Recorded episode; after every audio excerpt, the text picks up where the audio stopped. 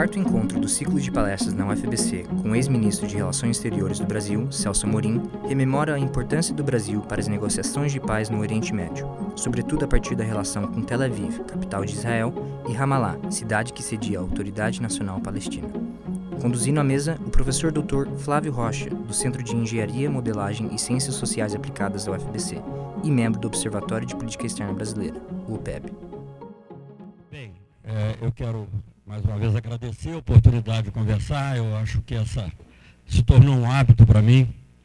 É, vir aqui na UFABC, um pouco como eu ia no Instituto Rio Branco, cada vez que eu tinha um, um evento importante, é, eu ia logo conversar com os jovens diplomatas, porque aquilo me ajudava, inclusive, a, a entender o que tinha se passado. Né? Eu era obrigado a colocar de maneira compreensível, racional e ah, para aqueles que se interessavam pela política externa, obviamente, mas eram jovens. Ou melhor dizendo, que se interessavam pela política externa e eram jovens. É,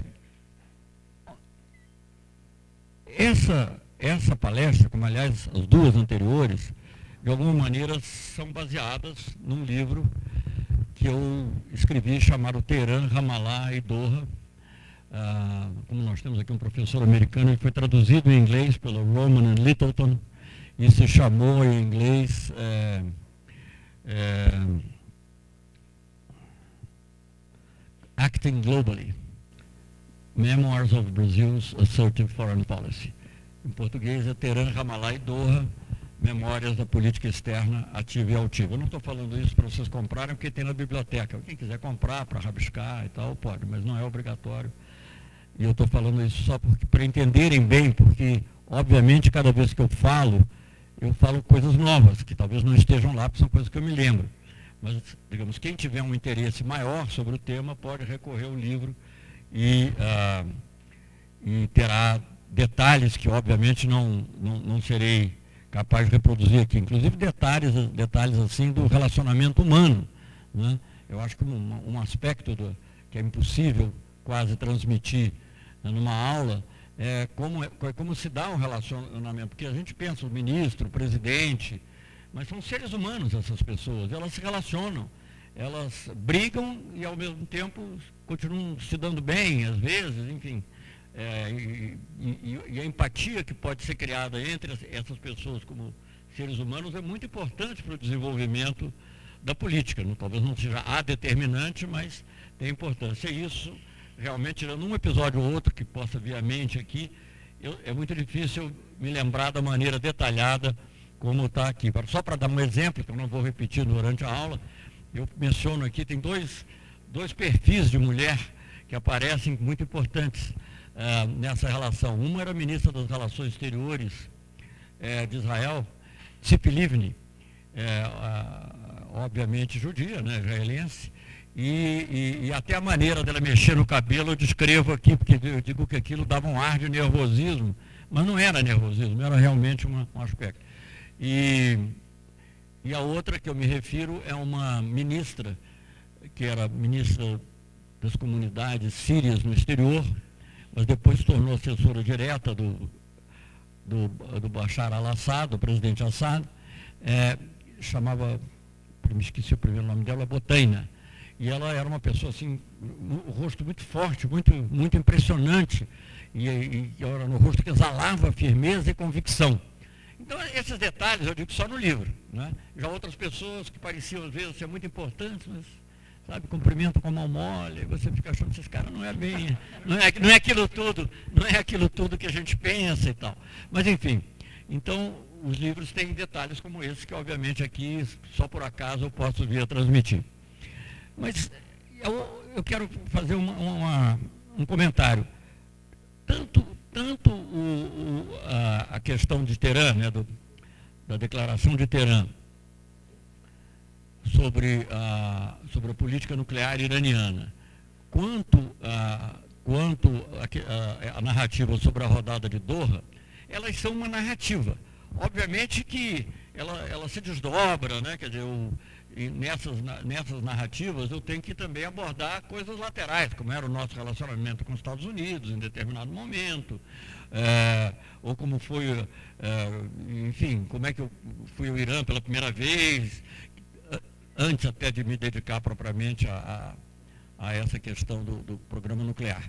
Enfim, então todas elas têm também, elas, elas têm ramificações, mas elas são uma narrativa no sentido de que tem um fio condutor e o fio condutor é, é muito claro, né? que, que é o, tema principal, no caso de Teherã, é a negociação em torno da, do programa nuclear iraniano e no caso da, da rodada de Doha, que infelizmente não terminou, não foi bem sucedida, mas eram as negociações comerciais multilaterais que se desenvolveram no âmbito da, da Organização Mundial do Comércio.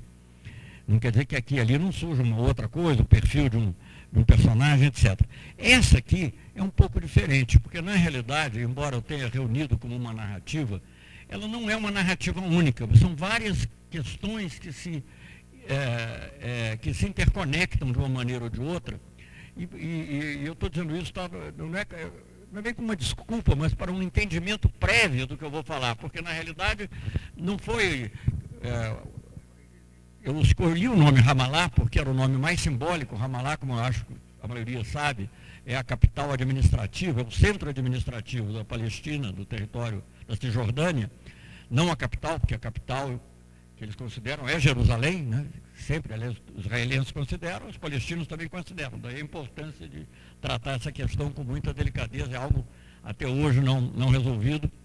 Mas Ramallah é o, é o, é o é o centro administrativo. Então eu usei como, como, é, usei como símbolo, digamos, da nossa aproximação, porque, como vocês verão, que isso não é um, não é um filme policial, então eu posso contar o final, é, digamos, todo esse processo de aproximação com os países árabes, sem deixar de ter boas relações com Israel, nesse período, todo esse processo culmina com o reconhecimento pelo Brasil do Estado palestino. Então, por isso, usei Ramallah como título. Mas, na verdade, há várias coisas paralelas que guardam relação umas com as outras, mas que não são parte de uma mesma narrativa. Mas dizer, olha, você fez tudo isso com o objetivo de ter a. Não, não é verdade. Eu fiz outras coisas com objetivos próprios. Quando nós começamos a nos aproximar dos árabes no governo do presidente Lula, havia vários aspectos. Havia o fato de que nós temos aqui é, 10 ou 12 milhões de descendentes de árabes no Brasil, então é uma coisa importantíssima. Né? Você não passa ah, no Congresso chegou a ser, não sei se é hoje, mas 20% do Congresso brasileiro, em todos os partidos, né? quer dizer, do Haddad ao Temer, né? nós temos é, descendentes de árabes no Brasil, do Maluf a, ao Pedro Simão, enfim, quer dizer, uma variedade enorme, sem, sem nenhuma conotação ideológica, mas uma grande variedade de influentíssimos na literatura, né? Michel Atum, é, Michel, não, qual é o primeiro nome dele? Hã? Não. Atum. Acho que é Michel Atum. Não é Michel, não. Hã? Milton Atum. Milton Atum. Enfim, é, uma quantidade enorme de pessoas influentes, gramáticos da língua portuguesa, etc. Até porque eles foram obrigados a aprender, né, Bechara, muitos outros extraordinários. Enfim, em todos os lugares os árabes marcaram muito. Então isso era uma, já era uma razão para o Brasil se aproximar bastante dos países árabes, procurar uma aproximação maior. É, por outro lado, havia um interesse comercial também. É evidente que os países árabes representam, no seu conjunto, um enorme mercado, uma grande possibilidade de investimento, né? e que não foi o governo Lula que inventou, que foi o primeiro a buscar essa aproximação, mas nós buscamos ter isso de uma maneira mais sistemática. E havia também, isso foi, eu, eu diria até que isso foi se desenvolvendo com o tempo da própria, da própria ação, o interesse de participar mais, do Brasil participar mais, de estar mais presente nos grandes temas da política mundial. E se há um tema da política mundial central, até hoje, que há outros, não é o único, mas um, se eu fosse dizer qual é o tema central que mais ocupou a atenção dos estadistas do mundo de, e, e, que continua ocupando de, de 45, vamos dizer, da guerra para cá, é o Oriente Médio.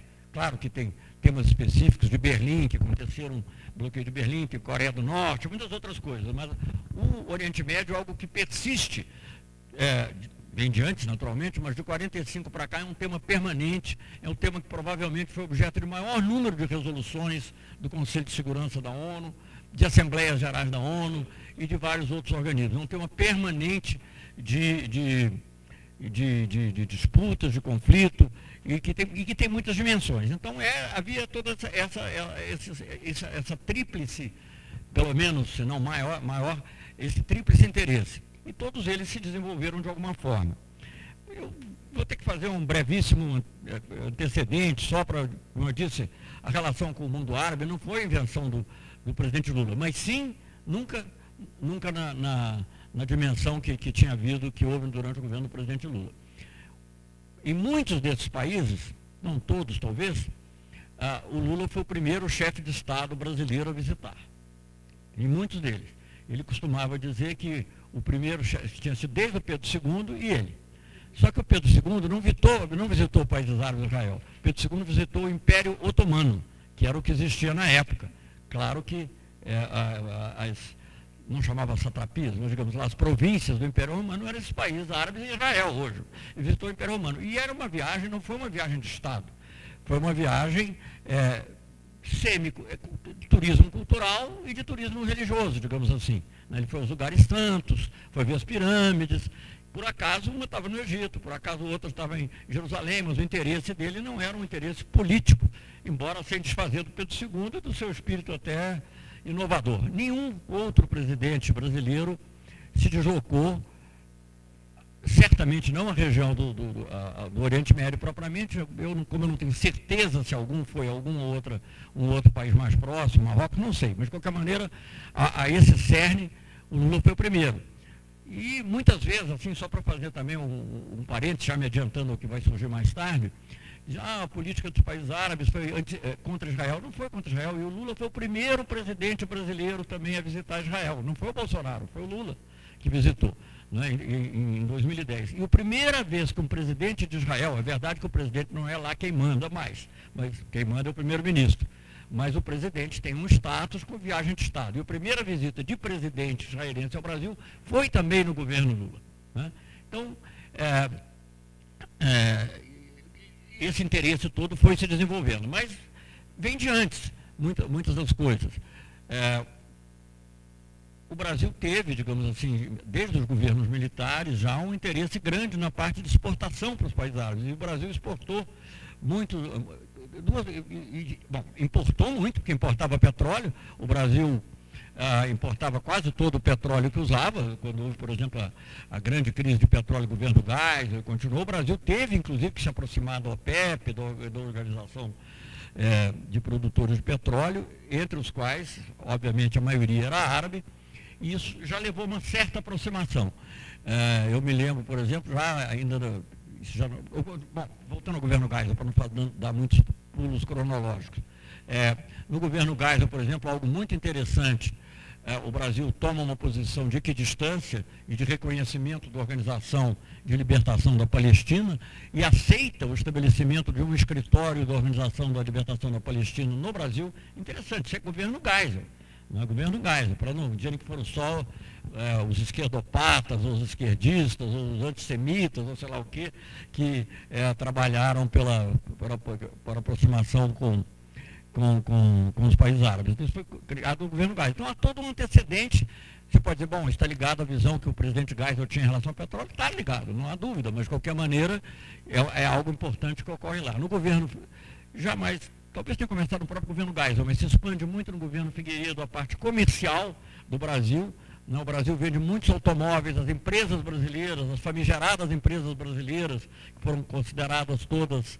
Ah, ah, órgãos do mal né, e destruídos pela Lava Jato, começaram muito a atuar nos países árabes. Andrade Gutierrez tinha grandes projetos no Iraque. É, eu me lembro, eu fui membro como embaixador em Genebra em 92, membro lá de uma, de uma, uma comissão que reunia os países que tinham reivindicações de indenização em relação à, à guerra, à primeira guerra do Golfo, e Andrade Gutierrez era uma das mais era um fato importante antes disso mesmo, durante plena guerra, logo depois, da, acho que durante a Guerra do Golfo, até um pouquinho antes, mas era a iminência da guerra, uh, o embaixador Paulo Tarso, que era embaixador em Londres, foi chamado para ir lá e negociar com Saddam Hussein a retirada dos engenheiros brasileiros. Tal. Nós tínhamos uma presença importante. E se alguém lembrar, não, aqui ninguém lembra, mas se alguém, os, os professores, alguns dos professores talvez possam lembrar, que nessa primeira guerra do Golfo a gente viu uns carros Passat correndo por ali. Não eram alemães, não eram brasileiros mesmo, os carros Passat. O Brasil tinha muitos projetos importantes uh, desenvolvidos ali. Uh, e não só, quer dizer, eu, eu dou um exemplo maior do Iraque, mas tinha também do outro lado, por exemplo, na Mauritânia, né, também foi uma empresa brasileira que fez a, não sei se foi Camargo Correia, não me lembro mais, para cada uma dessas empresas você corre o risco de ser preso, de tipo, obrigar a fazer uma delação premiada contra alguém. Então, eu não sei, mas enfim, a, a Camargo Correia fez uma estrada, e a coisa mais interessante que me contaram a respeito da estrada é que em cada lugar que eles paravam para fazer o acampamento, eles tinham que fazer o poço. Então desenvolveram vários, isso era no meio do deserto, e de, desenvolveram-se vários povoados em função da, das obras que a própria empresa brasileira estava fazendo. Então havia essa relação econômica, o Brasil era grande importador de petróleo, manteve um, um, entendimento desde o governo do governo Figueiredo intenso com a OPEP, desde o governo Geisel, mas se intensificou no governo Figueiredo, é, uma, uma pessoa que foi depois meu secretário-geral no governo de Itamar Franco, mas depois até se afastou de mim por outras razões, mas na realidade foi importante nessa época, era o Roberto Abdenur, que teve muita, muito contato com, eh, ele próprio de origem árabe também, teve muito contato com Sheikh, Sheikh Yamani, que era o, era o grande mentor é, da OPEP, dos aumentos de preço, etc. E tal. Então, quer dizer, havia essa relação econômica importante, havia essa relação é, cultural, sentimental, pela consciência de que muitos brasileiros eram de origem árabe, principalmente sírio-libanesa. Aliás, sírio-libanesa é muito difícil de distinguir também, porque isso é uma, no Império Otomano tudo isso era parte de uma mesma de uma mesma região, a Grande Síria, né? mas depois que teve que repartir, os franceses ficaram mais com o Líbano e com uma parte da Síria, depois, enfim, aí já por injunções petrolíferas foi havendo uma certa repartição. Mas, enfim, então havia essa ligação é, sentimental, familiar, né? Aqui nós tínhamos o Hospital Sírio-Libanês, etc. Aliás, uma das coisas, parênteses também, para mostrar como o Brasil era pluri, pluriétnico, eu dizia assim, olha, eu costumava dizer isso aos meus colegas diplomatas de outros países, falei, olha, você tem que entender o seguinte, o Brasil é um país em que essas coisas são normais. Os dois maiores hospitais do Brasil, um é o Sírio-Libanês, o outro é o Albert Einstein. Eu sou cliente do Sírio-Libanês e minha mulher do Albert Einstein. Né? Então isso é uma coisa assim, mesmo no governo, no governo Fernando Henrique Cardoso, houve um momento em que o, o chanceler era o Celso Laffer, né? de quem eu divergi muitas coisas e vice-versa, mas era o Celso Laffer, e durante uma certa época o secretário-geral era Osmar Schoff, de origem síria. Então, quer dizer, o Brasil é um país assim. É uma coisa que é muito importante que a gente entenda que o Brasil, o Brasil é um país plural em todos os sentidos, e isso é algo vital nesse momento que a gente está vivendo e é vital para a percepção que as pessoas de fora têm do Brasil e da capacidade que o Brasil tem de participar de outras situações. Bom, enfim, esse, era, esse é, o, é, é digamos assim, é, o pano de fundo de uma, de uma, aproximação com os países árabes. É, a, a, a, questão, eu vou novamente dar um salto no tempo, mas eu acho que é interessante para vocês perceberem, é, em determinado momento, eu vou ter que voltar atrás daqui a pouquinho, vocês me perdoem, mas em determinado momento nós formalizamos a proposta de uma cúpula, países árabes América do Sul. É, na realidade, a ideia era do presidente Lula, a minha contribuição aí foi mais dizer que era América, devia ser América do Sul e não apenas Brasil. Né? Porque também fazia parte do nosso objetivo fortalecer a personalidade, na época não existia ainda o Unasul, mas a personalidade externa da América do Sul. E também para que os nossos vizinhos não vissem os nossos esforços eh, em outros países como uma coisa puramente egoísta do Brasil. Mas, enfim, nós formalizamos essa ideia. Eh, eu até pensava que tinha sido mais tarde, mas um, um, um, um ex-assessor meu, que era meu chefe de gabinete, depois foi ministro, uh, Mauro Vieira, ele me, ele me recorda que em junho de 2003, quer dizer, primeiro ano do governo Lula, ele foi portador da carta ao Yasser Arafat, quer dizer, o presidente da autoridade palestina em Ramala, e como é que foi difícil chegar lá, etc. E tal. Então, logo no governo Lula começa isso. Então, mas o que eu queria falar para vocês, como era importante ter essa relação entre América do Sul e países árabes, uma das primeiras vezes que eu fui ao Egito, nesse contexto, já não me lembro mais, assim, mais ou menos nessa época, que pouquinho depois talvez do que o Mauro tenha entregue essa carta, uma jornalista que está mencionada aqui, que ela é egípcio-brasileira, ela me perguntou por que uma reunião entre América do Sul e países árabes? Expliquei para ela porque que achava que era importante para ter uma visão do mundo, duas grandes regiões, do mundo em desenvolvimento, teria sua própria visão, sem ter que passar pela intermediação da Europa ou dos Estados Unidos, enfim, e além da, de todos esses fatores é, é, culturais e, e, de herança, é, de herança da imigração, etc. E eu, eu falei isso tudo e tal, ela ouviu, ouviu. Aí uns dois anos depois, é, houve a primeira reunião de ministros das relações exteriores de países árabes da América do Sul. Um pouquinho antes da primeira cúpula é, de presidentes, que foi abril ou maio de 2005. Eu digo isso vagamente para ter um, estímulo que vocês olhem no livro. A, a, primeira cúpula foi já abril ou maio. Mas, enfim, então, teve uma reunião em Marrakech, é, a qual eu fui em 2005. Então, essa mesma jornalista que tinha perguntado por que uma cúpula entre, é, é entre países árabes e América do Sul, ela me perguntou por que, que não, isso, isso não aconteceu antes? Então, é óbvio que era uma coisa natural, era uma coisa que tinha que acontecer, uma aproximação que tinha que haver e não tinha havido. E o Brasil, nesse ponto, né, e, com, e muitos outros, eu acho, ele foi pioneiro. Porque dois ou três anos depois, a União Europeia passou a fazer uma reunião União Europeia-Liga Árabe, que não tinha no tempo que, que nós fizemos. Então, eu digo, é, mesmo em iniciativas grandes, como Aliança de Civilizações, etc., então, assim, olha, nós fizemos Aliança de Civilizações, para usar aqui uma expressão francesa, vocês desculpe o pedantismo diplomático, mas assim, avant la lettre. Quer dizer, antes de, antes de usar a expressão, a gente já tinha uma, uma aliança de civilizações, por exemplo, nessa conferência que se chamou ASPA. Né?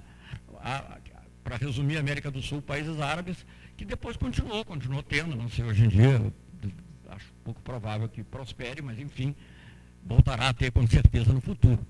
Eu me lembro de pelo menos três, uma, a segunda ainda foi no governo Lula, no Catar, e a terceira já no governo Dilma em Lima. Depois eu não lembro mais. Mas enfim, houve pelo menos essas três. E, e era, isso teve muita, muita importância, ajudou muito a desenvolver o comércio. Veja bem, o comércio brasileiro nesse período, as exportações brasileiras, para falar, porque se tivesse aumentado só porque o Brasil está comprando mais petróleo, talvez você pudesse dizer, mas isso não é vantagem. Não. As exportações brasileiras, nesse período, mais ou menos que eu estou falando, entre 2004 ou do, a 2008, porque depois de 2008 tem um pequeno baque por causa da crise geral. Mas de 2003 a 2008 ela multiplica por 4. 4. E a gente exporta não só obviamente, muita proteína animal, carne, etc. Até esse assunto veio à baila agora recentemente pelas uh, estapafúrdia, uh, decisão finalmente não cumprida, mas de qualquer maneira, como já mencionei aqui antes, tem um jornalista que diz que a melhor coisa nesse governo são os recuos. Né?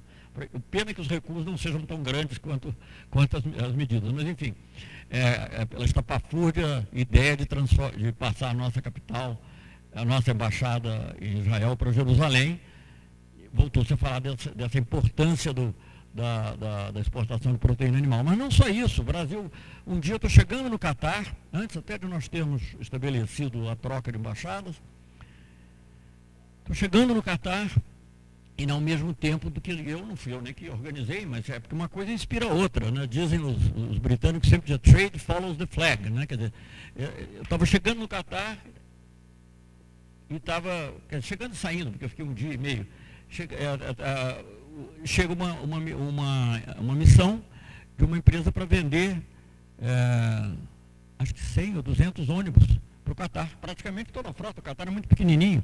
Então, quer dizer, depois aviões, vendemos muitos aviões da Embraer para vários países, aviões civis e aviões militares.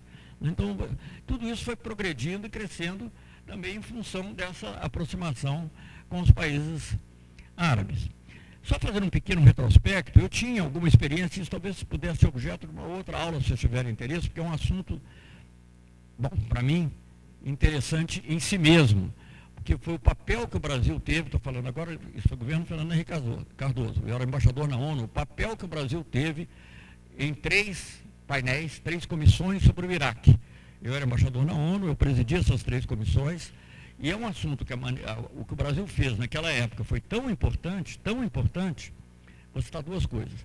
Uma que num determinado momento, ah, ah, eu acho que eu já até contei isso numa aula geral, mas vou repetir agora.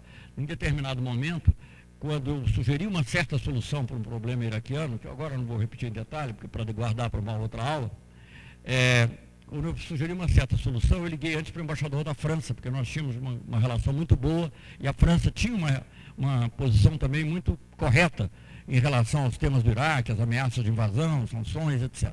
Então eu liguei para o embaixador da França e falei, olha, eu vou fazer isso, mas eu não quero que tal posição, eu, embaixador, é, eu não quero que tal posição do Brasil é, contribua para sabotar, minar, em inglês, undermine, sabotar a posição da França. E ele disse assim, pode fazer, o que for bom, eu quis assim, o que for bom para o Brasil será bom para a França. E eu me lembrei, sinal averso, do, do do Juraci Magalhães, que dizia que o que for bom para os Estados Unidos era bom para o Brasil. Então tinha uma grande potência, mesmo permanente do Conselho de Igreja, não era o que for bom, então, bom era o Magalhães. Então, o que for aceitável para o Brasil será aceitável para a França. Gente, isso é poder brando, é o Brasil ter uma influência. E não é megalomania petista, isso foi no governo Fernando Henrique Cardoso, mas porque o Brasil se dispôs a atuar e pôde atuar intensamente. Mas isso eu vou deixar para uma outra aula. E também depois, esses três, essas três comissões, quando o Brasil foi presidente do Conselho, é, a, situação do Iraque, como costumava o governo Clinton já nos Estados Unidos, é, e aqui Cardoso, a, a situação do Iraque era sempre um problema difícil, etc.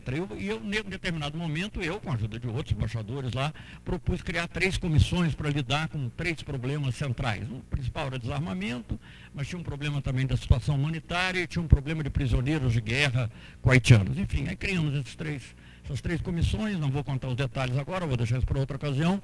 Mas anos depois, anos depois, duas coisas mas a mais interessante eu vou contar agora, a mais importante, anos depois, o, eu, fico, eu tomo conhecimento, acho que já, isso foi. Eu já acho que eu já não era nem ministro, eu talvez fosse ministro da Defesa, já não era ministro do exterior. Muito depois eu tomo conhecimento de um relatório feito por um lord, cujo nome eu não me lembro, talvez esteja mencionado no livro, britânico, sobre a guerra do Iraque, criticando a posição brasileira. E ele se refere, em vários momentos, The Amorim Report, o, o relatório Amorim. Está lá. Se você procurar até hoje, Amorim Report, provavelmente, em relação a, a essa época, 99, 2000, 2000 é, não, 98, 99, vai até hoje ficar sobre Iraque, os três. Isso era o Brasil, não era eu, era o Brasil. Eu apenas procurava atuar da maneira que eu achava que o Brasil podia atuar. E me permitiram não, me, não, não, não, vou dizer que tenham me incentivado de Brasília, mas permitiram e o Brasil pôde ajudar e pôde propor soluções, algumas das quais foram adotadas. Né? Eu disse que não ia me enfronhar muito, mas só mencionar isso. Havia uma comissão de inspeções que chamava UNSCOM, que a maior parte do meu período lá era chefiada por um australiano, Richard Butler, que escreveu um livro no qual ele, aliás, fala muito mal de mim, é, para você verem que eu também não falo só do que é positivo, ele fala muito mal de mim. É, é essa, essa comissão, ela era muito intrusiva, ela provocava o Iraque a cada passo. Eu falei, gente, com isso nunca vai ter a paz. Bem, eu sei que como resultado de uma das comissões, que era o desarmamento, isso foi transformado. O Butler pediu demissão e foi substituído por um sueco, que tinha sido ministro do exterior e diretor da agência atômica, Hans Blix, que estava fazendo um trabalho excelente.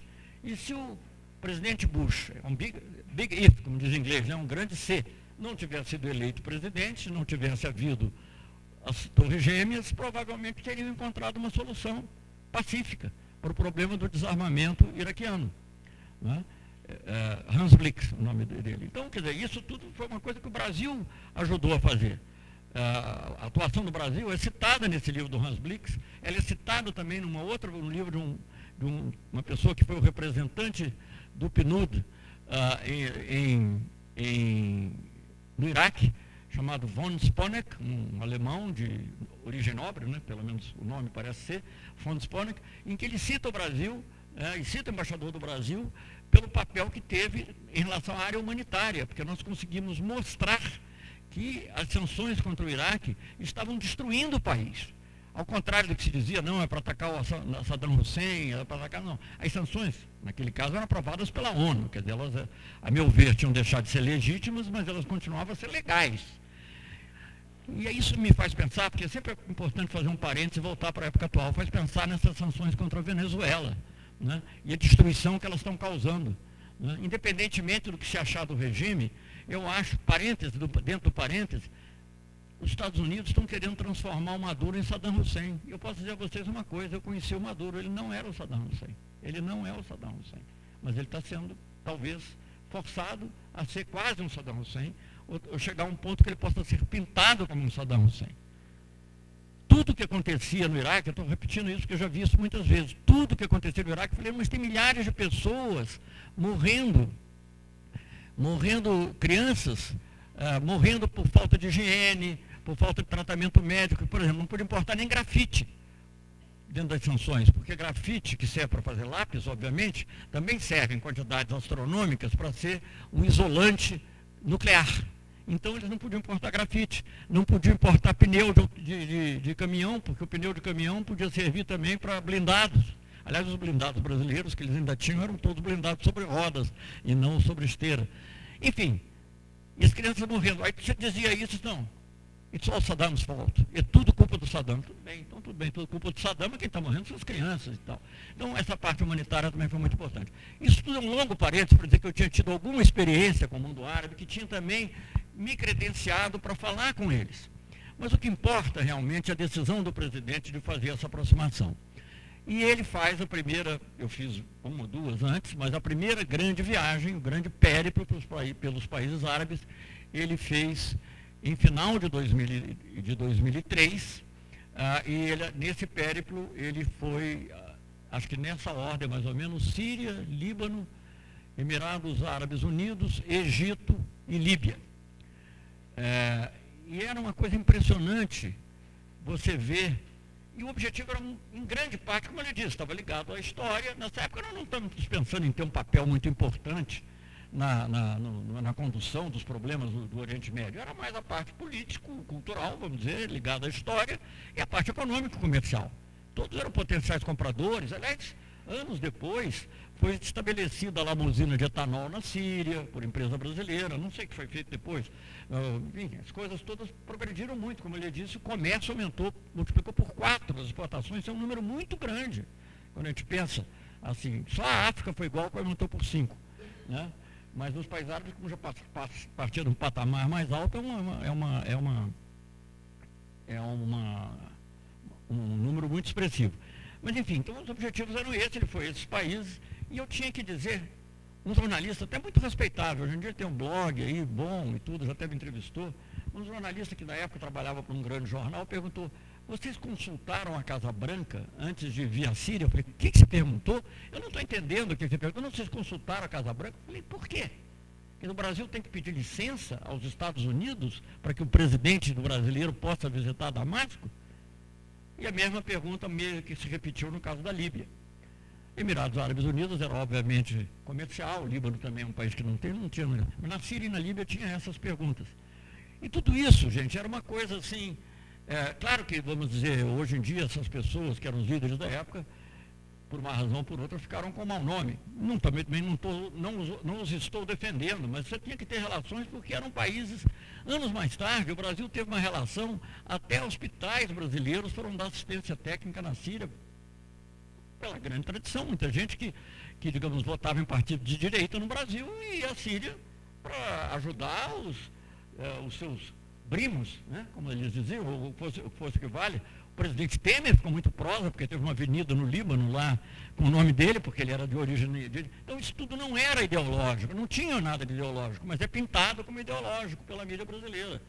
Né, sem ver se cada um desses países visitados quem pode dizer que os Emirados Árabes Unidos são de esquerda, são que não tinha nada a ver, mas enfim. O fato é que fomos esses cinco países, mas dentro de, por que eu estou falando dessa viagem especificamente? Não só porque ela foi a primeira, mas porque dentro dessa viagem, quando o presidente parou no Cairo, houve algo muito importante que fez com que o terceiro aspecto, além do cultural e além do, é, do cultural e além do econômico, se manifestasse o então ministro do exterior da autoridade palestina, Nabil Chat, pediu para visitar o presidente Lula é, no Cairo. Na época, Ramallah estava quase, Yasser Arafat ainda estava vivo, Ramallah estava praticamente sob cerco, ele teve que passar por inúmeros checkpoints, uma viagem, talvez ali 400 quilômetros, 500, não sei, é, é, talvez 600, não sei, entre, entre Ramallah e Cairo, acho talvez até menos, entre Ramallah e o Cairo, ele levou 8 ou 10 horas para fazer, para ter uma entrevista com Lula. E conversou comigo antes, uma conversa mais longa, e depois, claro que a conversa importante era com o presidente Lula, mas a conversa comigo serviu para aplainar todo o terreno. E ele tinha dois objetivos. Não, tinha um objetivo, que o Brasil se aproximasse mais do conjunto, mas através de dois instrumentos. Um, que o Brasil abrisse uma missão diplomática, que acabou sendo uma embaixada, em Ramallah. Em Ramallah, como alguns outros países já tinham. O único latino-americano que tinha alguma representação era o Chile, porque o Chile é o país onde tem a maior eh, comunidade palestina na América, na América Latina, na América do Sul. E o outro era que nós é, nomeássemos um representante especial, como outros países tinham, para lidar com a questão do Oriente Médio. Quando a gente fala questão do Oriente Médio, o Oriente Médio é muito grande. Quando você fala só questão do Oriente Médio sem contextualizar, em geral você está se referindo ao conflito Israel-Palestina, que sempre involucra, como diziam os ucranianos, que sempre envolve outros países também. Né? Eu até para não, não, não, não, dizer nada muito errado, fui olhar uns vídeos, que tem muito vídeo, aliás é interessante descobrir que tem muito vídeo no, de, de nível razoável no, no, Google, sei lá onde, para você procurar. Então, é, você vê que desde o início, sempre, nunca foi um conflito só com a Palestina, sempre envolve muitos países, né? É, e ali tem toda a cronologia, mas enfim. É, então, ele foi com esses dois objetivos. Então é que começa o Brasil a manifestar um interesse também em participar das negociações, ou das conversas, melhor dizendo, sobre o Oriente Médio. Isso passou a ser um assunto em todos os outros. Como passou também a ser um assunto em todas as conversas que a gente tinha, é, a própria questão do Líbano. Porque o Brasil ganhou uma credibilidade dentro do Líbano que os outros árabes às vezes não tinham. Era uma coisa muito interessante. Eu viajava, tenta narrado aí, mas já em 2008, 2009, viajava de volta do Líbano ou de uma reagem a Gaza, parava na Tunísia, que é um país árabe, é, membro da Liga Árabe, e ele me perguntava o que, que tinha acontecido, como é que estava, quais eram as últimas decisões. Eu você não sabe? Não, não sabia. Porque aí um não contava para o outro, mas para mim eles contavam. Como... Enfim, então, essa, isso deu ao Brasil uma dimensão e uma proximidade enorme. Há um outro fato, que eu estou falando tudo isso muito rapidamente, aqui são 200 páginas, então, é, com vários subtítulos, etc., então é difícil resumir. Mas então isso mostra que, além do comércio que estava crescendo, além da a, a relação política se, se, se, apro, se, aprofundou muito. Mas eu, eu seria incompleto seria muito incompleto se eu não mencionasse antes uh, um momento crucial desse aumento das relações, que foi a primeira cúpula entre países árabes e América do Sul, que eu já mencionei, a ideia do presidente Lula, mas ela se realiza, acho que abril ou maio de 2005, e... Uh, hein? Mais de 2005, tá bom, foi bom. Eu estava lá, mas esqueci. É, em maio de 2005 a gente faz a primeira cúpula, depois logo daquela reunião ministerial a que eu já me referi, e em que a, em que a jornalista egípcia brasileira, só para lembrar, né, tinha perguntado por que não antes uma cúpula, por que não antes, quer dizer, como se fosse uma coisa óbvia que devíamos ter. Muitas coisas você perdia para perguntar não antes. Quando a gente pensou comunidade sul-americana de nações, que depois virou Nação, a pergunta é por que não antes? Por que não antes? Mas enfim. É, por que não depois, você poderia dizer também. Aí não. É, enfim, então a primeira cúpula teve, foi muito interessante porque tinha todo mundo. Tinha o presidente do Iraque, não o primeiro-ministro, mas tinha o presidente do Iraque, é, brigou com Chaves durante a reunião, tinha de tudo lá dentro. Quer dizer, pensar que era coisa ideológica simples, não era. Porque, obviamente, esse presidente iraquiano foi depois da segunda invasão do Iraque. Brasil, aliás, tinha condenado essa segunda invasão no começo do governo Lula. É uma outra coisa que eu também não pude contar em detalhe. Eu fui portador de carta para o Papa, uh, do presidente Lula. Nós tivemos um contato intenso, o próprio Lula com o Kofi Annan, eu também. Enfim, mas isso aqui não dá para contar tudo agora, se alguém tiver alguma pergunta. Mas enfim, então houve essa primeira arte. Só vou contar um detalhe interessante. Isso parece uma coisa boba. Ah, fazer uma coisa, mais uma reunião. Não é mais uma reunião. Isso é uma coisa que mexe assim com, com as placas tectônicas da relação internacional. porque não havia esse contato os dois. Não são continentes a rigor, porque, embora haja uma continuidade quase total entre os países árabes, eles são bem diferentes entre si, mas enfim, eles formam um grupo, eles discutem, brigam entre eles muito, né? mas formam um grupo. E, e, e América do Sul, idem, briga menos, brigava menos. Então, é, é, isso é uma coisa muito importante. E em determinado momento, é, quiseram forçar que convidasse Israel. Eu falei, não, não vou convidar Israel, eu vou a Israel. E fui a Israel. Israel me convidou. Três semanas depois da cúpula com os países árabes, eu fiz a minha primeira visita a Israel. Mas participar da reunião não. E recebi gestões da própria Condoleezza Rice de que os Estados Unidos pudessem participar como observador. Acho que eu já contei isso, mas eu acho que é uma história é engraçado, como nem todos são as mesmas pessoas aqui, vou repetir. E eu falei, não, pode observar, vai ser pública. Liga a televisão e observa. Né? Agora, participar não, participar são os países membros da América do Sul. E do, do, tivemos um probleminha para resolver e tal, porque sempre tem uma discussão entre, entre Marrocos e o Saara Ocidental, mas foi resolvido o problema, aliás, foi maior com a União Africana, porque Marrocos não é membro da União Africana e é parte, mas esse é um outro problema. Enfim, então isso foi um marco. Então o Brasil ficou conhecido, as pessoas que nunca tinham atravessado o Atlântico, pelo menos o Atlântico Sul, passaram a conhecer. Né, pessoas que, que, digamos, o brasileiro médio só via da televisão vieram ao Brasil. Né? Pessoas tiveram um papel central nas negociações com os Estados Unidos, que no, no caso do, do, da Arábia Saudita, não, quem veio foi o ministro exterior, também da família real, como todo mundo. Né? Fai, é, Faisal, acho que era Faisal também. Mas ele, ele veio ao Brasil. Então, enfim, foi uma coisa assim, uma descoberta recíproca que ajudou, inclusive, a desenvolver as relações dos outros países. Fizemos uma, fizemos uma exposição chamada América, que é a maneira como os árabes se referiam à América, sobre a migração, que é belíssima, emocionante, uma exposição fotográfica, porque você encontra, digamos, talvez um traço comum na América Latina, na América do Sul, que você não encontra em outras populações, porque de um lado é espanhol, do outro é português, mesmo os africanos estão mais no litoral, menos no altiplano, são mais índios, né? mas os árabes estão por toda parte, toda parte. E, enfim, então foi uma coisa muito emocionante que nos aproximou muito e que nos deu uma credencial para discutir progressivamente eles foram tentando nos envolver, eu acho que sobretudo iniciativa da Palestina, mas bem recebida em Israel, que o Brasil participasse de, de, Vocês vão ver aí, tem vários episódios que eu conto na Palestina, Israel. Israel, por exemplo, a, a, a própria. A primeira vez que eu encontrei a Tzip Livni, que eu me referi aqui, foi em Nova York, a pedido dela. A pedido dela, à margem de uma Assembleia Geral da ONU. Depois eu tive vários outros contatos com ela, visitei Israel, visitei depois dela ser ministra também. É, enfim. Uh, mas foi, o primeiro foi pedido dela.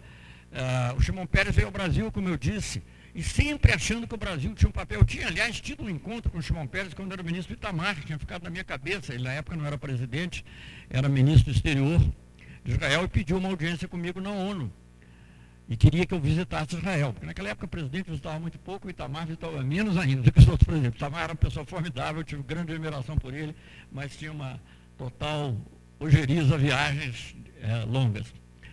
E eu não, bom, naquela época, para vocês verem como tem um, um background, aí, um pano de fundo importante, o Brasil foi convidado, estamos falando aqui de 2003, 2004, 93, 94, o Brasil foi convidado para o acordo de paz entre a Jordânia e Israel. Eu fui lá à fronteira, aliás, foi a primeira vez que eu atravessei ali a fronteira, o instantinho, foi a primeira vez que eu visitei Israel, mas não Tel Aviv.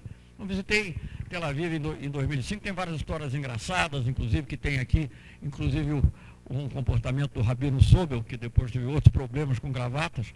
Naquela época ele não tinha problema com gravatas, mas ele era uma figura interessantíssima, a tal ponto que, que ele queria participar de tudo que era reunião. Ele é uma pessoa que, olha, eu gosto do Rabino Sobel, tem muita pena do que aconteceu, porque ele tinha muita influência, ele era uma pessoa da paz, do bem eu tinha visto isso em 93, quando houve o acordo, que eu estou pulando tudo, mas quando o acordo de Oslo deu fruto numa assinatura lá em, em, em Washington, entre o Yasser Arafat e, e o Isaac Rabin, ele, ele me disse assim, ele me ligou e disse assim, ah, convence, é, vamos fazer uma, faz um telegrama e pede ao presidente também para fazer um telegrama cumprimentando os dois lados. Nós fizemos, Rabino Sobel. Então vamos falar das coisas boas.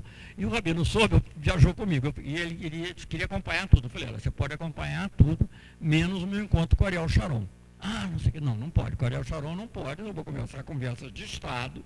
É, ele vai, certamente vai restringir o número de pessoas, de fato eu só entrei lá com o, o chefe de gabinete e mais uma pessoa, o embaixador local, ele não foi. Mas ele foi a um que depois veio a ser primeiro-ministro, que era é, Ehud Olmert, que eu fui acusado de corrupção, até hoje eu tenho minhas dúvidas, porque ele era um homem muito duro na maneira de olhar, mas ele tratar os palestinos, mas ele queria uma negociação. Ele queria uma negociação. E nem todo mundo em Israel quer uma negociação. Então, e, e nós, então nessa, no encontro com, com Ehud Olmert, que é então vice-primeiro-ministro e ministro do Comércio, nós tínhamos ido antes lá, ver os, os lugares santos, tanto os três, né? E, mas o, e o Rabino ficou para trás. E aí ele chegou, eu, nós já estávamos sentados lá na mesa com o Homer, o Homer era muito engraçado. Quando chega o Rabino Sobel, eh, Rabino Sobel e entra lá esbaforido, ele tinha uma, uma kippah, cor de cardeal, assim, uma coisa de nível mais alto, que eu não sei. E aí o, o, o Homer fala assim, puxa, você viaja com o seu próprio Rabino? porque eles tratam o rabino também como se fosse uma espécie de psicanalista, né? Então, se você viaja com o seu rabino, não, bom, é, verdade. Então. É, mas, enfim, esse é um episódio cômico que está narrado aí para ver que o livro também não é só coisa chata. Mas, enfim, eu tratei com eles, não diga que eu tenha tido influência, mas tratei com eles, eles falavam, tinham confiança no Brasil de falar dos problemas mais delicados. Né? Essa, essa minha ida lá foi logo depois da retirada da, das colônias em Gaza, que foi um assunto muito delicado também em Israel.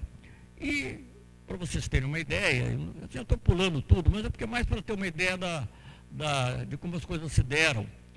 Ah, anos depois, eu tive uma, uma das vezes que eu tinha estado na Síria, acho que em 2008. Eu, eu, eu, saí da Síria, eu ia a vários lugares, eu falei, olha, nessa minha viagem eu tenho uma viagem a Israel. Nessa época o primeiro-ministro era o Homer.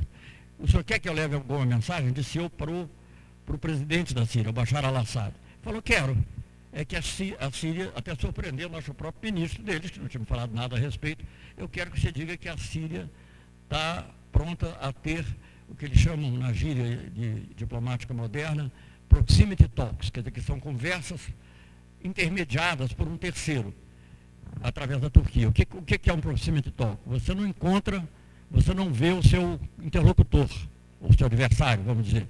Uma, você, eu, por exemplo, o sírio fala com o turco, o turco fala com o israelense. Depois o turco conta para o sírio o que, que ele falou para o israelense e por aí vai.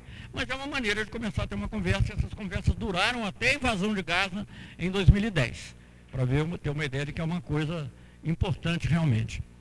É, eu levei essa mensagem, não sei se outras pessoas levaram também, não posso dizer que eu fui o único, não sei. Eu levei essa mensagem para o Homer, ele reagiu positivamente e eu transmiti de volta essa mensagem, tanto para a Síria quanto para a Turquia.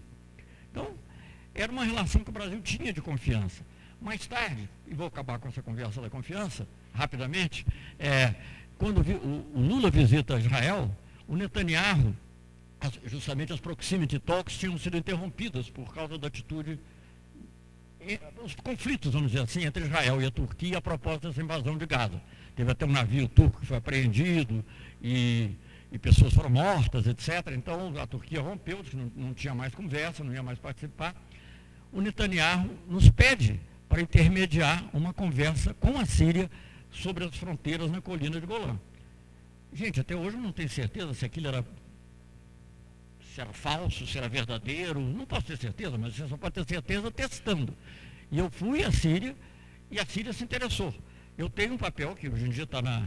Eu tinha um papel que hoje em dia está no CPDOC, lamento muito ter mandado lá para o Rio de Janeiro, mas era o único que tinha condições de guardar, um papel que tinha sido entregue ao John Kerry, que não era ministro exterior na época, ele era senador, mas muito ligado, uh, muito ligado ao establishment democrata, já era Obama, o presidente, é, em que, eu sei porque estava escrito Kerry, John Kerry, era o papel que definia as condições básicas que eram aceitáveis pela Síria para a delimitação das colinas de Golã. Eu acho que isso é uma prova de confiança enorme. Né? Então o Brasil e é, agora realmente para terminar, porque é sempre difícil, mas voltado ao, ao que eu passei para Golã, que é um dos conflitos que existe ali na região com Israel, né, com a Síria. Mas voltando à Palestina e Israel, num momento também muito crítico, muito crítico, só lendo no livro, não me lembro se é em função de Gaza ou se é em função dos assentamentos israelenses em Jerusalém Oriental, onde teoricamente eles não poderiam ter território palestino, eles controlam, mas não poderiam ter assentamentos. É uma crise que, na realidade, detona o processo de paz, que nunca mais se recuperou, o processo de paz que havia, havia conversa, enquanto tem conversa tem esperança. Né? Aliás, só para vocês saberem, na ONU, uma pessoa disse, não, mas eles não fazem mais nada a não ser conversar. Mas enquanto eles conversam, eles não guerreiam. Né? Dizer, então, é, é, é essa, para isso é que serve a diplomacia, você ficar na conversa. Então, é, estavam rompidas as conversas, o ministro egípcio, Abu Ghait, hoje em dia é secretário-geral da Liga Árabe, me telefonou e disse assim, Celso, peça o Lula para falar com o Shimon Peres. Não subestime a influência do Brasil. Então, essa foi a atitude que nós tivemos e uma série de episódios aqui, detalhes, porque tem detalhe que nós entrávamos no, até assim, de discutir a tática de como fazer tal coisa com eles, tanto com os israelenses quanto com, com, com, com o palestino, por exemplo. É, o Brasil, ao final desse processo, reconheceu Ramallah como reconheceu o Estado da Palestina, que foi seguido de muitos países latino-americanos. Havia alguns, como Venezuela, Cuba, Nicarágua, que já tinham reconhecido, Bolívia, acho também, mas fora, digamos assim, desse pseudo-eixo bolivariano, cubano, sei lá, ninguém tinha reconhecido. O Brasil reconheceu, reconheceu a Argentina, Uruguai, por aí foi, e, e muitos reconheceram, Costa Rica reconheceu, etc. Isso foi um fato de grande importância no processo de reconhecimento do Estado palestino. Foi em 2010. Ao apagar das luzes, a revista Foreign Policy comentou, quando o governo, todo mundo achava que o governo Lula já tinha acabado, eles nos surpreendem novamente com o reconhecimento do Estado, com um gesto ousado que é o, é o reconhecimento do Estado palestino. Bem, isso é, é, é, essa é a novela. Agora, a par da novela, tem outras histórias. Vocês já viram? Eu vi antigamente, vi algumas novelas da Globo também, tem umas historinhas laterais. Uma historinha lateral muito importante, hoje em dia eu não vejo mais, era uma, uma historinha lateral muito importante, eu vi quando era ministro da Defesa, porque depois a novela vinha imediatamente depois do Jornal Nacional, eu era obrigado a ver o Jornal Nacional, porque se tivesse uma enchente em algum lugar, morrendo gente, aparecia lá antes dos meus assessores militares me informarem, então eu já sabia, então precisava ver o Jornal Nacional e acabava ligando. Bom, desculpem essa, é, mas enfim, a, a, a, tem historinhas laterais, e tem uma história lateral, uma das muitas histórias laterais muito importante é a nossa relação com o Líbano. Eu só conto um episódio que eu acho é, muito importante. Nós, nós, tivemos conhecimento da política interna do Líbano. Eu discutia na Síria a política interna, discutia na Arábia Saudita a política interna no Líbano. Enfim, se o Brasil ajudou, não ajudou, não sei. Ninguém pode dizer. Só mais tarde, só. Não sei. Mas eles tinham confiança e falavam, e você transmitia mensagem, que sempre ajuda um pouco. Mas uh, o, o, episódio marcante foi uh, o bombardeio de Israel sobre, no Líbano né, é, de 2006. A imprensa ocidental, em geral, fala de guerra de Israel contra o Hezbollah. A, a, a, imprensa árabe fala contra o Líbano. E, na realidade, o Líbano foi bombardeado. Quem foi bombardeado não foi só o Hezbollah. Eu, por exemplo, o sul do Líbano, o sul de Beirute, que obviamente tem muitos xiitas, mas não, nem todos são do Hezbollah, foi muito bombardeado. E eu cheguei como ministro no dia seguinte ao cessar-fogo, levando é, ajuda humanitária brasileira e teria chegado antes do cessar-fogo, tinha já conversado inclusive com a, a Livni, com outras pessoas, vê lá, não vai bombardear meu avião, não sei o que e tal. A nossa, a, a, nossa Força Aérea Brasileira não queria ir, teve que ser convencida aí pelo presidente, porque uma vez eu cheguei para o presidente e falei, presidente, ah, não foi isso, foi um pouquinho antes, foi o mesmo episódio, mas era questão de tirar os brasileiros do Líbano. Eu falei da Síria, os que tinham ido para a Síria. Falei, presidente, Ainda bem que nós somos um país pacífico, né? Disse, por que você está dizendo isso, Celso? Surpreso. Claro que somos. Falei, por que você está dizendo isso? Falei, porque a sua companhia de petróleo não fornece combustível. A Petrobras não queria fornecer. A Shell fornecia preço, mas a Petrobras não. É, a sua companhia de petróleo não fornece combustível. E a sua força aérea não vai em área de risco. Então, ainda bem que tem que ser pacífico mesmo. É Rio e tal. Mas tudo isso foi resolvido. E os oficiais da FAB que foram acharam ótimo, mas o, o oficial que comandou esse avião que depois comandou também um avião como ministro de Defesa, eu fui à Antártida, disse que aquela foi a missão mais perigosa da FAB desde a Segunda Guerra Mundial. Eu falei, bom, tudo bem. Mas enfim, que nós posamos no Líbano um dia depois do cessar-fogo, o aeroporto estava pela metade, mas é, o, o, avião tipo Hércules, ele pousa numa pista pequena, mas eu vi ainda o sul do Líbano fumegando, e eu visitei, é, visitei o sul do Líbano, lógico que as autoridades libanesas fizeram questão que eu fosse ver, e uma coisa muito emocionante, que realmente me, me tocou muito, é que eu vi, alguém me chamou a atenção, bandeiras brasileiras no meio da, do, do, dos, dos destroços. Porque tinha, logo depois da Copa do Mundo, tem muitas, tem muitas sírios, muitos libaneses, muitos torcem pelo Brasil simplesmente, mas muitos tinham parentes no Brasil. E a primeira vez que eu fui no Líbano, no governo Itamar, eles me disseram uma coisa que eu não sabia, que o Brasil tem duas vezes o número de libaneses do que o Líbano. Duas vezes. Claro que está considerado nisso no Brasil, porque nós, todos os casamentos mistos, etc. Mas duas, duas vezes o número de libaneses que moram no Líbano tem direito ao passaporte libanês. E nós temos uma importante comunidade brasileira no Líbano, e toda essa operação que eu contei, que eu falei que eu fui lá, etc., se centrava em tirar 3 mil brasileiros do Líbano, que eu acho que foi a maior operação de resgate da história que o Brasil fez, com, com, com o apoio das companhias aéreas e um, e um apoio muito grande humanitário do governo turco. Isso começou também a fazer a nossa aproximação com o governo da Turquia. Então, vocês podem imaginar que no meio disso tem muitas histórias pessoais, né? a mãe que tinha ficado nos escombros com cinco filhos durante os bombardeios, a mulher que disse que era a terceira guerra que ela enfrentava, mas era a primeira que tinha tido o apoio do governo brasileiro.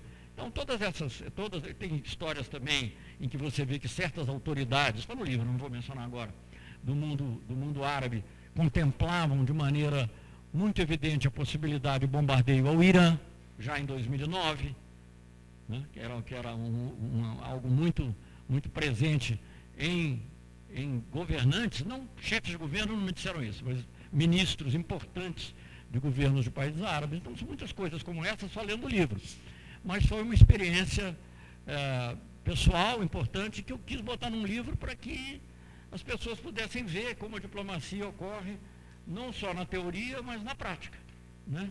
Como as relações humanas também, e como, como as coisas exigem, exigem dedicação, dedicação física.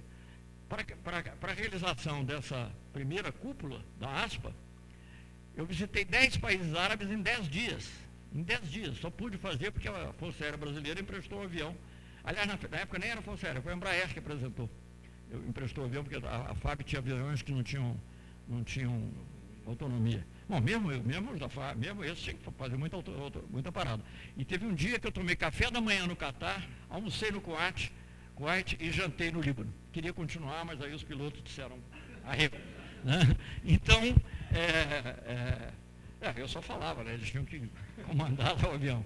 Então, é assim que se faz a política externa, pessoas que, lugares que nunca tinham sido visitados por um ministro brasileiro, Oman. Né? Então, essas coisas foram criando uma relação muito profunda. Então, quando você vê também o Brasil ganhar o direito das Olimpíadas, o Brasil eleger praticamente na mesma época, com um ano de diferença, um ano e meio, o, o diretor-geral da FAO e o diretor-geral da Organização Mundial do Comércio, essas coisas têm, não é só árabes, tem países, tem África, tem América do Sul, tem Caribe, né, eu estava hoje falando sobre Haiti, como o Brasil se aproximou da CARICOM nesse processo todo.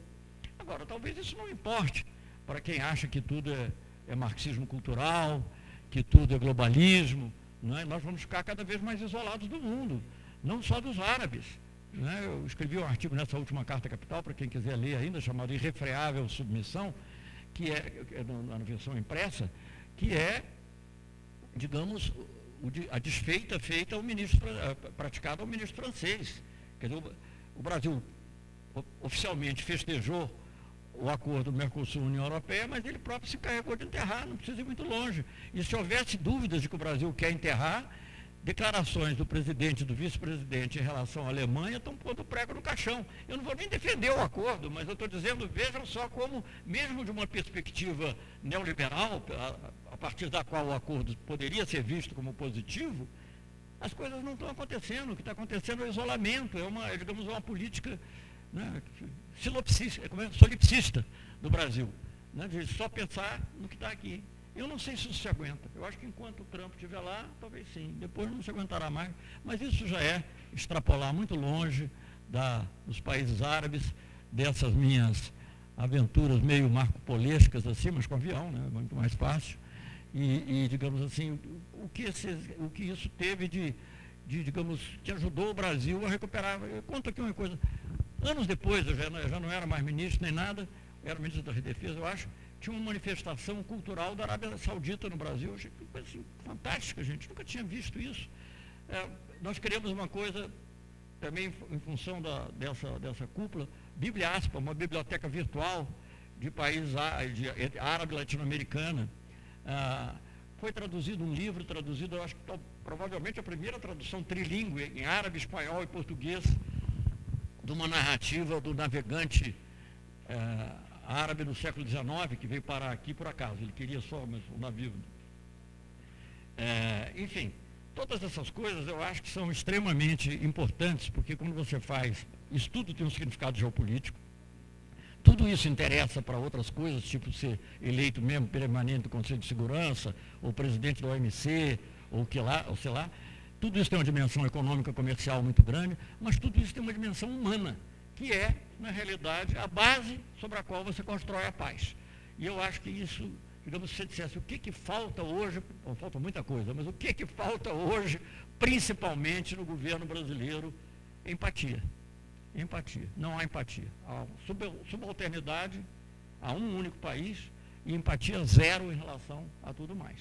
Então, eu acho que é muito diferente do que era isso, uma contribuição que o presidente Lula deu, pessoal não estou fazendo propaganda, eu posso dizer, você poderia ter a melhor formulação teórica da política externa, eu, Marco Aurélio, podemos sentar lá, ficar pensando, mais alguém, Samuel, etc. Não ia ter se não fosse o presidente Lula. Porque era ele que era, era recebido, eu já contei uma historinha na outra do, do dava o lado humano. Quando eu falei do plano, não sei se contei, do, plano, do programa nuclear iraniano, que eles têm uma conversa, né? ele tem uma foto no livro, ele e o Ali Khamenei, que é o Ayatollah, e o Lula começa.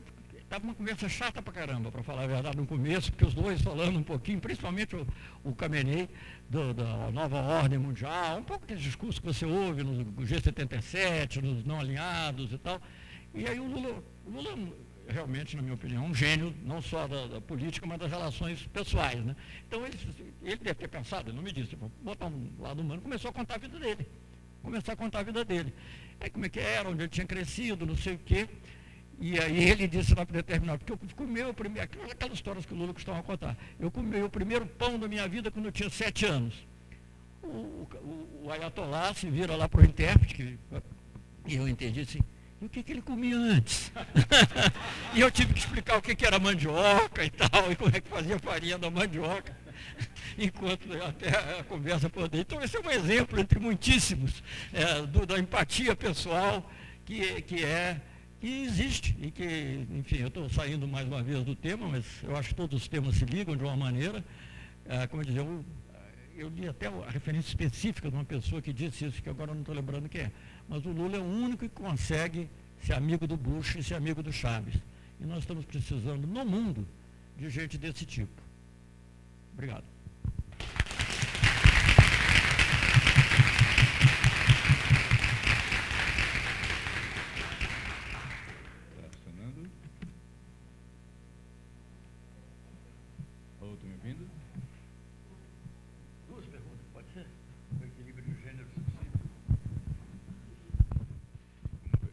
Alô? Pronto. Bom, queria agradecer a, a, a palestra e queria dizer o seguinte, a gente sempre tem essa discussão, pelo menos nas aulas, né? que existem alguns elementos que não tem teoria das RIs, estudo da história, modelos uh, qualitativos ou quantitativos que expliquem, né? Porque no final das contas sempre fica faltando justamente aquele dado que essas teorias não conseguem pegar, que é a dimensão humana de qualquer tipo de relação política. Né? Bom, então eu queria abrir então para essas duas perguntas. É, Tarcísio.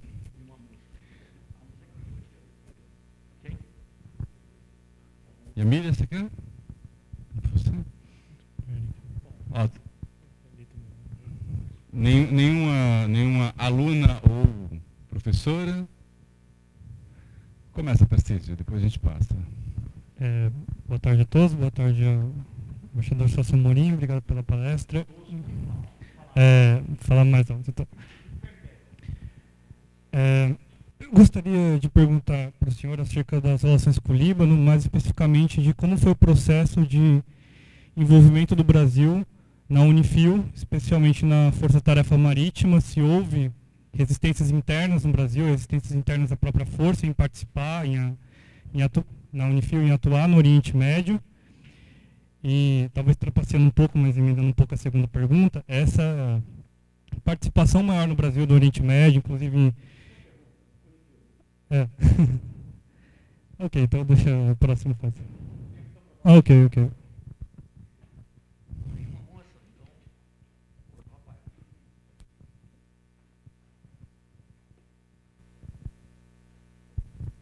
Embaixador, boa tarde. É, eu sou Matheus, sou, eu sou membro da OPEB, né, do Observatório do Subgrupo de Oriente Médio. Eu tinha bastante pergunta para fazer, na verdade, mas eu vou, vou, escolher uma só para fazer. É, a questão da transferência de embaixada da, de Tel Aviv para Jerusalém aqui no Brasil, ela é recente, né, esse debate.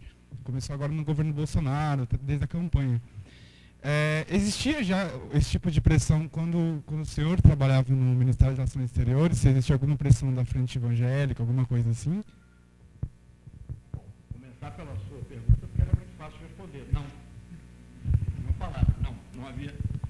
É fácil responder, não havia nenhuma pressão eu fui a Israel, eu fui ao todo seis vezes, mas fui cinco vezes durante o governo Lula, e sem contar aquela da fronteira durante o governo Itamar, fui cinco vezes, essa questão jamais foi levantada comigo, jamais, jamais. Então isso é, é, faz parte, tem, tem o lado evangélico e também faz parte da imitação do Trump, né? Na Idade Média, fim da Idade Média, né? você talvez possa dizer melhor que eu tinha um, um um escritor místico muito famoso, que era, não sei que é Eckhart, eu acho, não, não era Eckhart, não, não, não, mais ou menos assim, que tinha um livro chamado Imitação de Cristo. Aqui hoje em dia tem imitação do Trump, em vários países, e, e, e aí por aí vamos. Não, não havia nenhuma pressão. Eu, eu tomei conhecimento do interesse grande, é, quer dizer, das dificuldades grandes do governo Bush em promover um acordo de paz, diferentemente dos, do, porque normalmente os governos republicanos eram mais pragmáticos que os democráticos. E os democráticos, por razões diversas, mais sujeitos ao lobby judaico também, o que também não é nenhum problema, tem lobby de toda parte. É, e eu, eu falei, mas por que, que, o governo Bush é assim? E, e, aí é que eu soube que era por causa dos newborn Christians, que correspondem mais ou menos aos nossos neopentecostais, e que também viam essa, essa coisa de que o povo israelense tem que, judeu tem que viver todo no que é a terra, terra Santa antes do Messias aparecer para o juízo final. Então, mas não, a resposta não. É, antes de passar para a resposta dele, eu queria só comentar, é, para também não parecer que é tudo só assim, dizer, o lado humano é importantíssimo, acho que insubstituível. Não há como considerar a, a, realização da diplomacia, principalmente, porque a diplomacia é uma técnica, né? a política externa é uma formulação. Né? Depois tem que ser executada, mas o, método de execução é a diplomacia. Pode ter outros métodos também de diplomacia, mas do que a diplomacia? Às vezes a guerra é também um método político externo, mas enfim. É, a, mas na política externa, sim, eu acho que tem, eu acho que, digamos, juntando um pouco a intuição do Lula e um pouquinho também o que eu pensava do mundo. Né? Eu sempre, sempre achei que, digamos, o Brasil devia procurar ter uma. Até isso vem de longe, até em relação a coisas que hoje em dia talvez não apoiasse tanto, mas até acordo com o Mercosul União Europeia, eu vi algum mérito lá em 94, quando se começou a falar, porque era para buscar um certo equilíbrio né, na relação econômica internacional. No mundo de lá para cá mudou, isso é diferente. Mas, enfim, quer dizer, havia assim, também, quer dizer, é uma combinação das duas coisas. Eu acho que o presidente, embora talvez ele não tivesse estudado especificamente, mas ele tinha uma intuição pressupõe uma visão do mundo nesse sentido. Bom, Unifil. Unifil, foi bom você levantar esse assunto, porque só se explica Unifil pelo Brasil ter tido o papel que teve durante todo esse tempo no Líbano, da forma que eu já descrevi. O Brasil teve muito presente, teve muito presente em esforços também de reconciliação. Eu acho que, eu, não sei se foi a primeira, mas acho que, pelo menos que eu me lembro, assim, de imediato, fora da América Latina, América Latina já tinha acontecido, primeira vez que eu me lembro de receber um presidente não latino-americano, a pedido dele, muitos presidentes me receberam, foi o presidente do Líbano, uma vez que ele foi a. Não, perdão, foi o primeiro-ministro, que lá no Líbano é quem tem o poder principal. O primeiro Líbano em Nova York. Porque ele queria o apoio do Brasil por uma determinada maneira de conduzir a, o processo de negociação, que no Líbano é complicadíssimo, continua super frágil. Enfim, então o Brasil se envolveu muito lá politicamente. Nós passamos a ter todas as vezes em que o presidente, presidente foi acho que duas vezes, eu fui, acho que foi umas oito, sei lá, ao Líbano. Íamos, estávamos com as várias facções, estávamos, com, obviamente, com, naquela época o presidente era cristão, paradoxalmente próximo dos sírios, politicamente. O, o, o primeiro-ministro era sunita, próximo dos ocidentais, e o presidente do, do, do parlamento, da Assembleia, era é, muçulmano xiita. E nós sempre estávamos com os três, e, conversávamos com os três e tal. Então, enfim, de alguma maneira, não vou dizer que a gente tenha tido nenhuma contribuição fundamental, tivemos na prática, também interrompendo uma coisa assim, uma coisa que o Brasil nunca tinha feito, em, em escala importante, o Brasil se tornou um doador importante em, em, para situações no Oriente Médio, para o Líbano e Palestina mais ou menos na, na, na, base de 10 milhões de dólares cada uma. O que obviamente rendeu politicamente muito mais do que 100 milhões. Não é, não é que eu fosse fazer um cálculo assim, mas quer dizer, em termos de prestígio político, então o Brasil era chamado, estava em todas as, todas as situações. Há uma situação que eu lamento, que se deu antes dos governos Temer e, e, e eu não, mas eu acho que, ser honesto, eu tenho que mencionar, antes do governo Temer, inclusive, foi quando o Brasil foi convidado no auge da crise da Síria, no auge da crise da Síria, o Brasil foi convidado, acho que por sugestão da Rússia, para uma reunião pequena sobre Síria, uns 10 países. Olha, para você não ser membro permanente do Conselho de Segurança, não ser da região e ser convidado para uma reunião dessa, você leva muitos anos para construir, mas muito rapidamente você perde. E, por uma razão que eu ignoro até hoje, não foi. Então, claro que isso não era por nenhuma hostilidade, mas era por um interesse menor. De lá para cá, a coisa piorou muitíssimo. E a Unifil é, eu, fui, eu era ministro das Relações Exteriores quando fui proposto e era ministro da Defesa quando foi aceito. Então eu pude participar dos dois lados da, da questão. O interesse óbvio era esse, o Brasil mar, marcar uma presença. E do ponto de vista estratégico militar, porque não é, não é só o Brasil participar, o Brasil teve primeiro o almirante, que era o, o comandante da, da Unifil mas não tinha um barco. Eu até brincava, se o almirante sem navio, rapaz, não vale a pena, o almirante sem navio não vai muito longe, porque, porque não queriam ter. E o Brasil decidiu, finalmente, ter uma fragata, não sei se é fragata ou corveta, porque aí tem um problema de custo, não sei se ainda tem, aliás, uma fragata que passou a ser na, a nau capitânia, né, que é o principal navio dessa força da ONU, que é uma força de sete, oito navios, mais ou menos, e tem um navio turco, tem um navio não sei o quê, não sei de onde são os outros todos. Mas para o Brasil, era a primeira vez de você ter um navio brasileiro, num, chama, usando a expressão militar, num teatro nobre, o Mediterrâneo, o Mediterrâneo Oriental, onde, digamos, tudo começa, no Ocidente, não é isso? Agora gostam tanto do Ocidente, sem saber bem do que, que estão falando, obviamente, porque esquecem que Hegel, Marx, né, é, para não falar de outros, todos são ocidentais. Né? É, mas, enfim, é, então eu acho que era isso. E a, a resistências, não diria que houve grande, não. Eu acho que, falando uma coisa assim, o pessoal do meu Estado Maior tinha um pouco de dúvida, sempre pela questão do risco, mas a Marinha estava entusiasmadíssima em ir, e foi, foi com muito bom resultado, aliás, não sei como é que está hoje, mas enfim, Brasil muito respeitado, resultado. Eu, como ministro da Defesa, como ministro exterior, é mais normal você ser recebido por presidente, para as pessoas todas. Mas como ministro da Defesa, não é tão o ministro de outras pastas não é tão comum. E eu ia ao Líbano, fui lá ao Líbano acho que umas duas vezes como ministro da Defesa, recebido por todo mundo, e nós criamos também até uma, um começo de formação de oficiais libaneses na Marinha Brasileira, o que também acho que é uma coisa importante. a gente tem que pensar o seguinte, o Brasil, só para terminar com isso e terminar a reflexão sobre o Oriente Médio, porque muitas das críticas dizem, não, o que, que o Brasil tem a ver com isso? Você é tão longe. Gente, primeiro não é longe se tiver uma crise lá, vai nos afetar, não tem a menor dúvida. Eu sempre conto uma outra história, que eu não vou repetir agora, porque fica muito longo, é, de um romancista americano. sobre Sarajevo quando começou a Primeira Guerra Mundial. Mas qualquer problema lá nos afetará.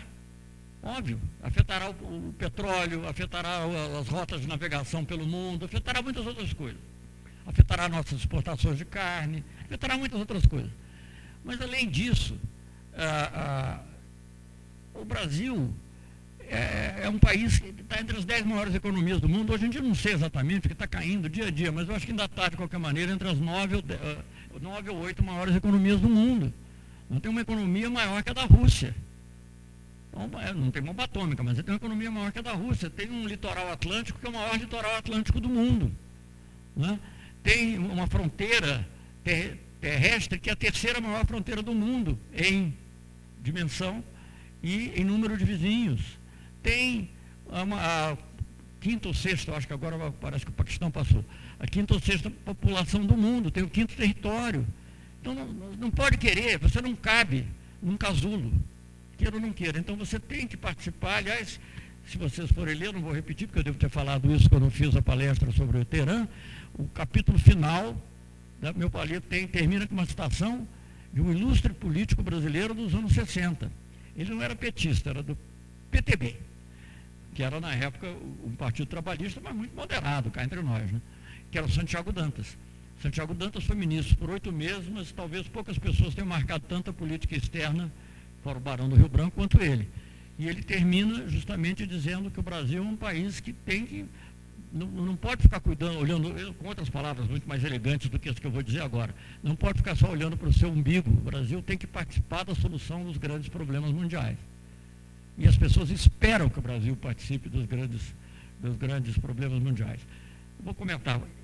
Isso realmente é a última coisa para mostrar como isso, e os países árabes, obviamente, são fundamentais nisso. Israel é muito importante nisso, daí a nossa presença lá. Mas só para complementar isso.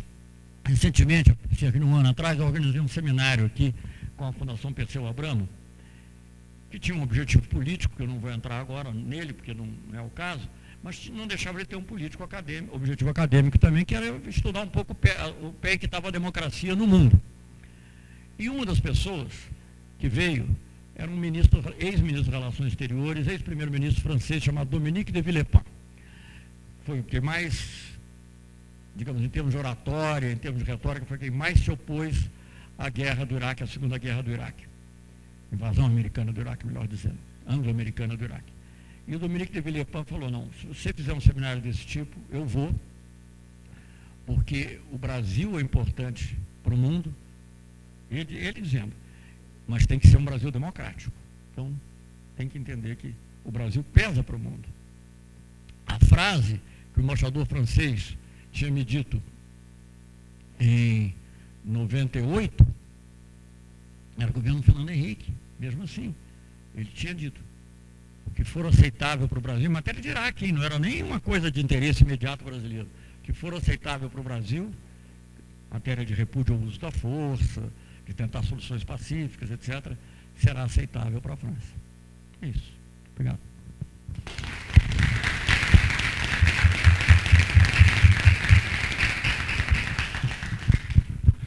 Bom, novamente eu queria agradecer, é, meu nome e o nome do OPEB, é, agradecer a presença do embaixador Celso Mourinho, dizer que realmente foram reflexões muito interessantes, pena que a gente não pode se estender mais. É, e queria convidar novamente todos e todas aqui a acompanhar as atividades do OPEB, né, principalmente aqui pela internet. Nós temos ainda mais uma série de palestras envolvendo o ministro ao longo é, dos próximos meses, e nós temos também outras atividades aqui do observatório e algumas atividades assim que de repente é, são atividades de análise de conjuntura, né? Porque, afinal de contas nós temos um governo que é, faz de tudo na vida, mesmo matar a gente de tédio. Então é isso, agradeço a todos e uma boa noite. O ciclo de palestras com o ex-ministro Celso Amorim na UFBC é organizado pelo Observatório de Política Externa Brasileira, com apoio do Instituto Tricontinental da Fundação Friedrich Ebert, do Bacharelado em Relações Internacionais, do Centro Acadêmico de Relações Internacionais, da Pró-Reitoria de Extensão e Cultura e da Pró-Reitoria de Assuntos Comunitários e Políticas Afirmativas. Captação, edição e distribuição feitos pela Assessoria de Comunicação e Imprensa da UFBC. Locução por João Victor Dalla Pola. Trilha musical Peace Settling, de Poddington Bear, setembro de 2019.